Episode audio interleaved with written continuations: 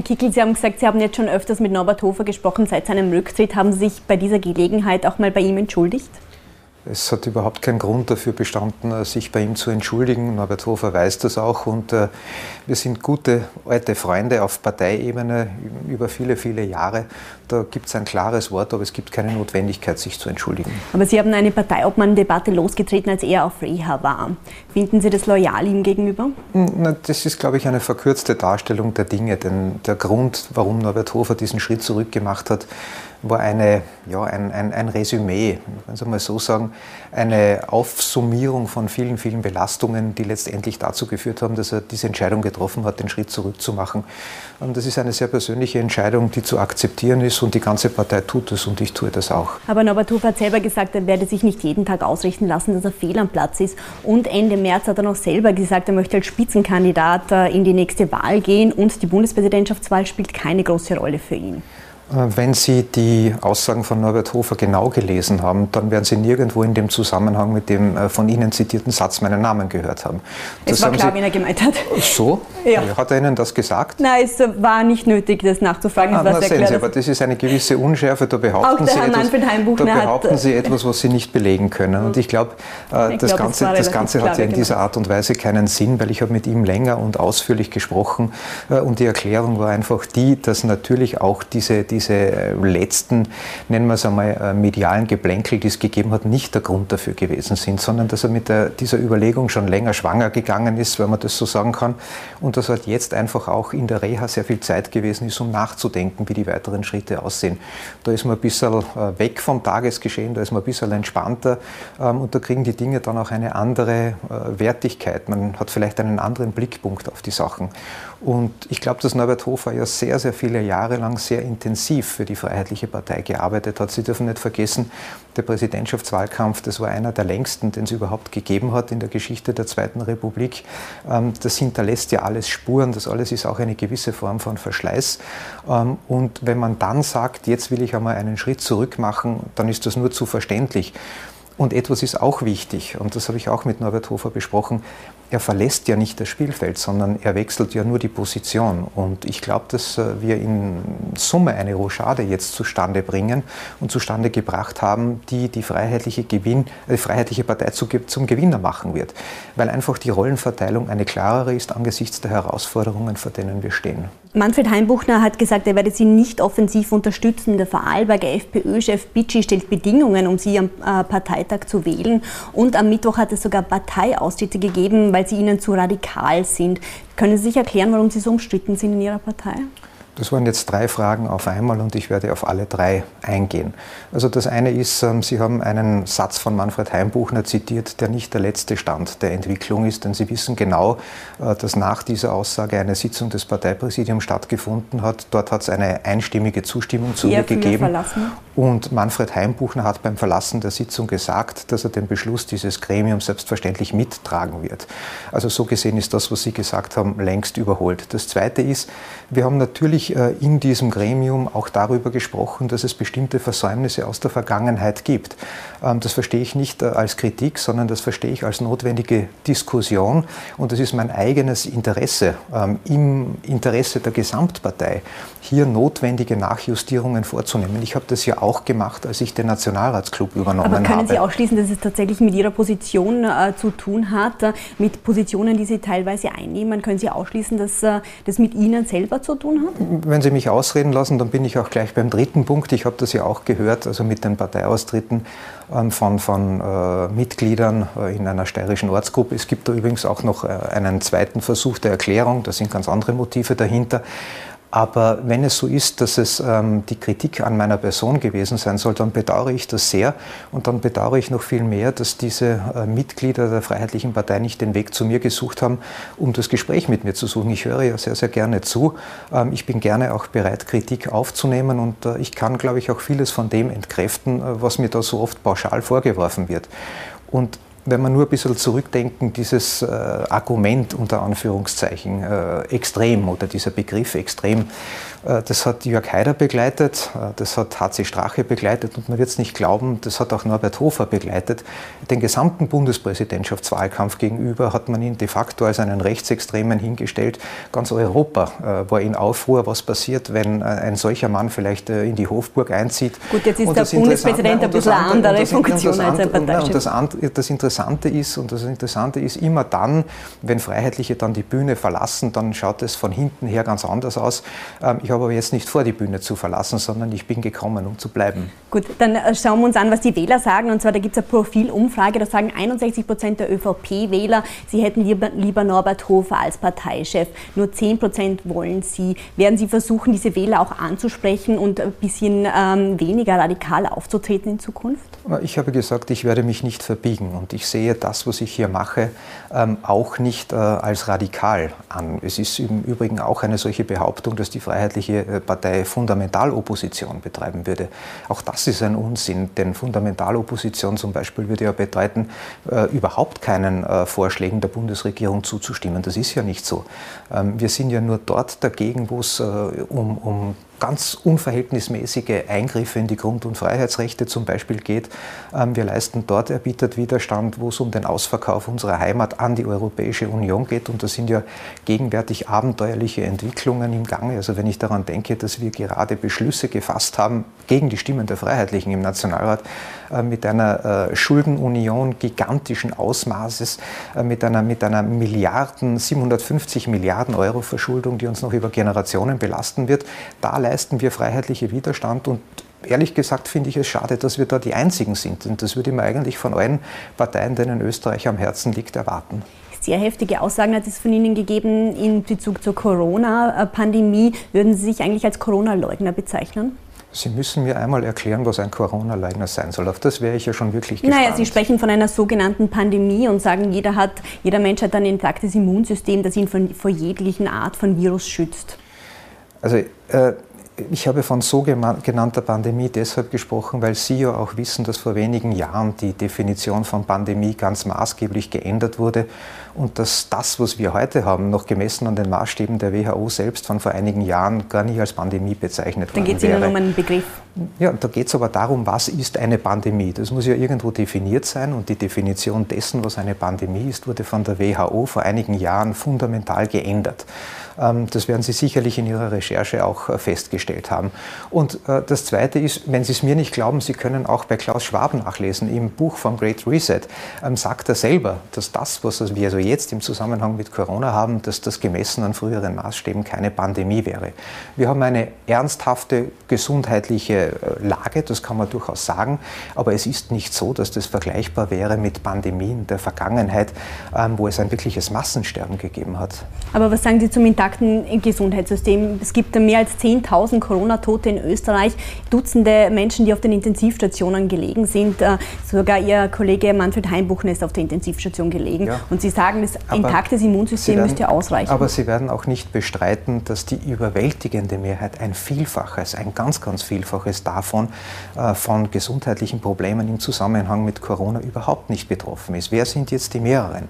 Was mich so stört an der öffentlichen Debatte ist, als ob es genau umgekehrt wäre, als ob der überwiegende, die überwiegende Mehrheit der Bevölkerung jetzt in der Intensivstation gelegen wäre oder jetzt äh, an äh, massiven Corona-Erkrankungen leiden würde. Das ist ja überhaupt nicht der Fall. Und ich verstehe nicht, warum man die Dinge hier immer auf den Kopf stellt. Und eines bitte, also fangen Sie mal jetzt nicht an, irgendwelche medizinischen Grundprinzipien auch noch zu hinterfragen, nur bei ein freiheitlicher Kritik übt. Natürlich bietet ein intaktes Immunsystem auch einen gewissen Schutz vor Viren aller Art. Das ist ja keine Erfindung von mir, sondern das ist medizinisches Allgemeinwissen. Sie haben auf Corona deshalb, natürlich bezogen. Und deshalb, ja, aber es gilt ja auch für alle anderen, sonst wären ja alle Präventivmaßnahmen im, im, im Zuge von medizinischen Vorbeugemaßnahmen umsonst. Also bitte nicht so weit gehen in der Ablehnung der Freiheitlichen, dass man auch diese Dinge in Frage stellt. Ja, okay, da wird es ja absurd. Sie äh, kritisieren immer, dass die Grund- und Freiheitsrechte eingeschränkt werden. Dennoch kritisieren Sie auch alles, mit dem diese gesundheitliche Lage in den Griff äh, zu kriegen wäre. Und zwar sagen Sie, dass Impfen ein Gentechnik-Experiment ist, Testen ist ein Sündenfall und Urknall allen Übels und die Maske ein Symbol der Unterdrückung. Was ich kritisiere, ist die Unverhältnismäßigkeit der Maßnahmen. Was ich kritisiere, ist der, der Zwangscharakter der Maßnahmen. Und was ich kritisiere, ist das Regierungsdogma von der Alternativlosigkeit der Maßnahmen. Also ich verstehe ja, dass man am Beginn äh, dieser ganzen Problematik, äh, als man vor einer völlig neuen Situation gestanden ist, ähm, eine, eine Vorsichtsstrategie eingeschlagen hat. Aber man hat dann relativ auch bald sehen können, dass diese Bilder, die gezeichnet wurden, diese, äh, diese Szenarien von Massengräbern und von Särgen, die sich überall stapeln und von Krematorien, die nicht Aber mehr nachkommen. Jetzt, um Na, jetzt lassen, um, lassen wir mal fertig reden, ja, dass das alles nicht eintrifft. Ähm, und spätestens dann ist aus meiner Sicht für einen verantwortungsbewussten Politiker der Punkt gegeben, wo ich darüber nachdenken muss, ob es nicht auch Alternativen gibt. Und sehen Sie, jetzt bin ich bei den ablehnenden Maßnahmen. Es gibt Länder, die kommen ohne alle diese Maßnahmen aus. Na, Schweden zum Beispiel. Schweden hat Lassen Sie mich jetzt bitte mal zu Ende reden, sonst macht das Interview ja keinen Sinn. Ja? Ähm, und Sie sehen dann dort, dass es dort keine Zwangsmaßnahmen gibt, dass es dort die Freiwilligkeit gibt. Ich habe ja nichts dagegen, wenn jemand sich impfen lässt. Ich habe überhaupt nichts dagegen, äh, wenn jemand die Maske trägt. Äh, alles das soll jeder tun, der glaubt, dass er sich damit schützt. Was mich stört, ist, ähm, dass man das zum Zwang macht und dass man zum Beispiel im Bereich der Kinder, wo Kinderärzte sagen, bitte, das macht doch keinen Sinn, weil die Kinder keine Superspreader sind, wie man sie immer dargestellt hat, dass man dort jetzt auch noch mit dem Impfwahnsinn beginnt und dass man dort hergeht und die Kinder auch zur Maske zwingt. Und wenn man das nicht tut, dann ist man quasi ein Aussätziger und wird aus der Gemeinschaft ausgestoßen. Man muss sich mal überlegen, was das zum Beispiel in Kinderseelen anrichtet. Darüber wird viel zu wenig gesprochen und das ist das, was mich stört. Sie werden sicher den Semmelweis-Reflex kennen, das ist ein Begriff aus der Wissenschaft und ich habe das Gefühl, die Regierung und die Wissenschaftler, die sie beraten, sind in diesem Semmelweis-Reflex gefangen. Gut, aber Sie nennen Impfen ein Gentechnik-Experiment. Also da geht es ja nicht nur um den, um den Zwang, den es ja ohnehin nicht gibt, gibt in Österreich, sondern äh, Sie sagen ja, es ist ein riesiges Experiment einfach.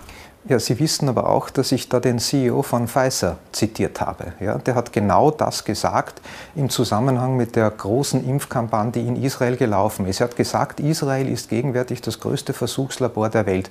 Was macht man denn in einem Labor, wenn nicht ein Experiment? Also bitte werfen Sie nicht mir etwas vor, äh, was die äh, Vertreter der Pharmafirmen selbst sagen.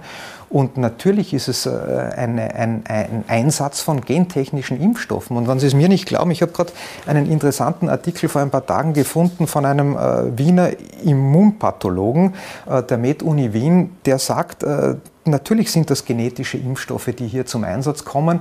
Ähm, und er legt Wert darauf, und das finde ich sehr interessant, dass die Med-Uni Wien an klassischen Impfstoffen äh, äh, forscht und da etwas voranbringen will. Die Impfstoffe, wie wir sie von anderen äh, Krankheiten eben auch kennen, die sehr, sehr erfolgreich eingesetzt sind. Und er sagt, das, was wir jetzt haben, das ist eine, wie hat das gesagt, das ist eine Art Notfallmaßnahme. Das ist ein, ein Reserverat maximal, aber keine Vollbereifung, wie wir sie brauchen würden.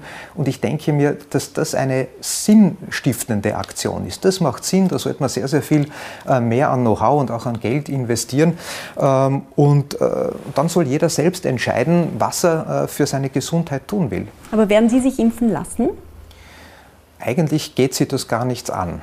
Ja, das ist ähm, die neue Unart geworden, die Menschen zu befragen, äh, lassen Sie sich impfen, lässt Ihre Familie sich impfen, äh, warum lassen Sie sich nur, nicht impfen? Ich frage nur, weil Sie es kürzlich Nein. nicht mehr ausgeschlossen Nein, ja, ich, Für mich ist ja, ich bin eine Person, ich bin eine Person, äh, die in der öffentlichen Debatte steht und ich habe auch eine Antwort darauf gegeben und ich habe gesagt, ich werde es zum jetzigen Zeitpunkt nicht tun, aber ich habe auch Verständnis für die Menschen, die, es, die sie jetzt impfen lassen.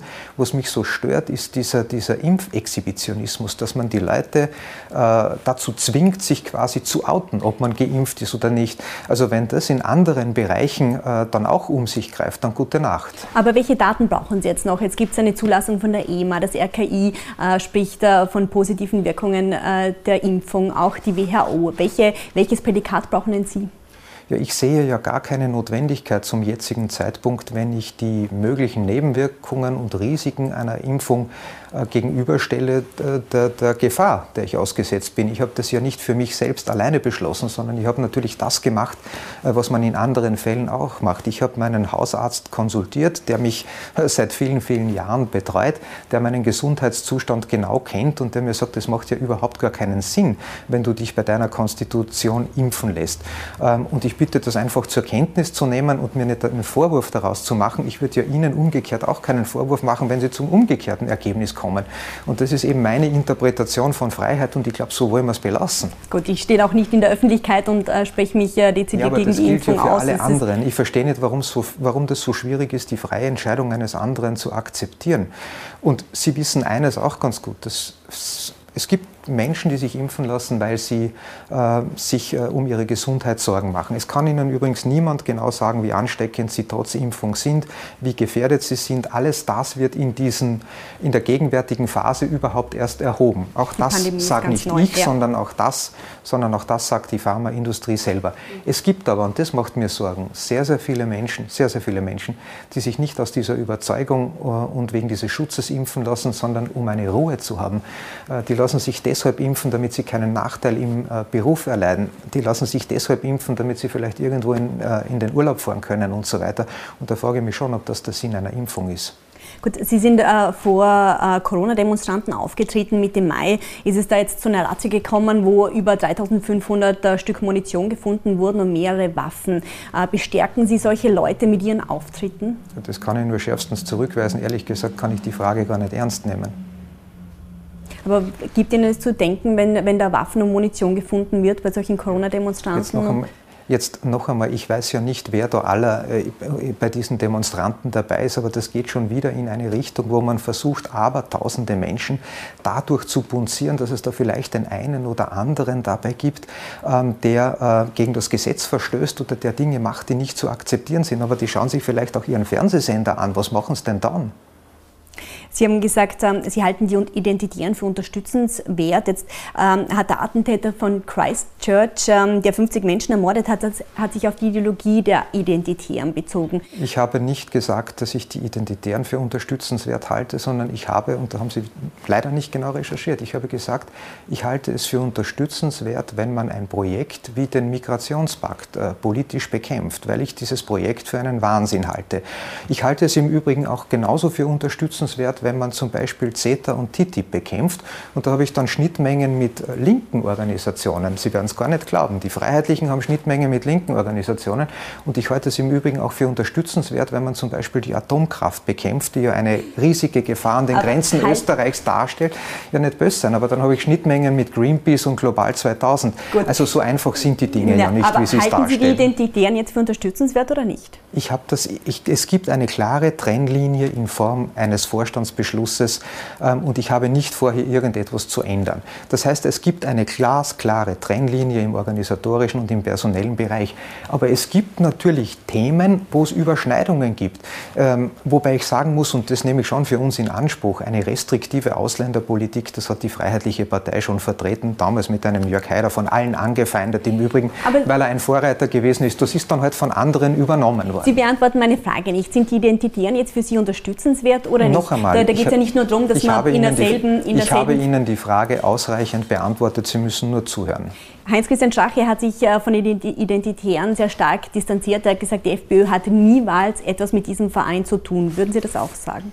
Also Heinz-Christian Strache war derjenige Parteiobmann, unter dem dieser Vorstandsbeschluss zustande gekommen ist und dieser Vorstandsbeschluss gilt nach wie vor. Das ist ja nicht so schwer zu verstehen. Ich würde gerne bei Heinz-Christian Strache bleiben und zwar, er hat immer wieder gute Beziehungen äh, zu anderen Parteien im Ausland äh, gepflegt. Sie haben mal gesagt, Sie äh, können das nicht wirklich nachvollziehen. Wird es unter Ihrer Obmannschaft keine Kontakte ins Ausland geben zu anderen Parteien?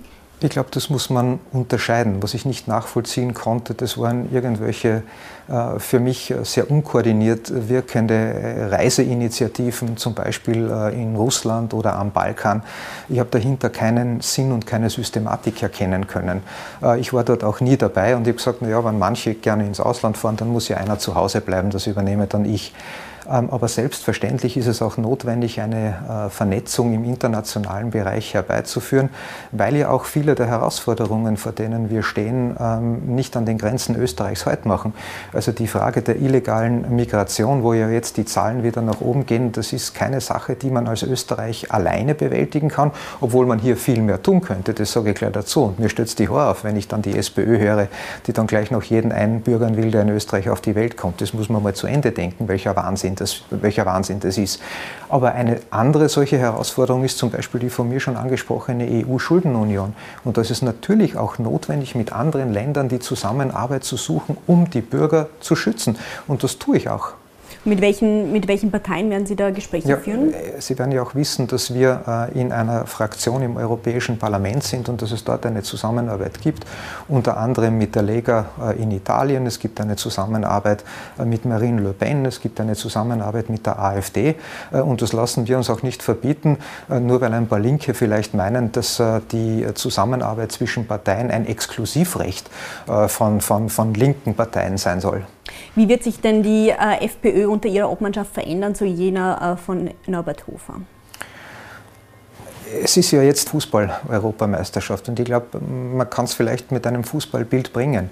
Ich glaube, wir werden etwas offensiver spielen, als wir das in der Vergangenheit getan haben. Wir werden äh, hart, aber fair in die Zweikämpfe hineingehen und der Schiedsrichter, der das Ganze dann zu beurteilen haben wird, das werden nicht die Medien sein, sondern die Wählerinnen und Wähler. Also wir spielen auf Sieg, möchte ich sagen, und wir spielen nicht, äh, um nicht zu verlieren. Das ist ein kleiner, aber feiner Unterschied. Aber ein Parteitagsergebnis wollen Sie nicht sagen, warum eigentlich nicht?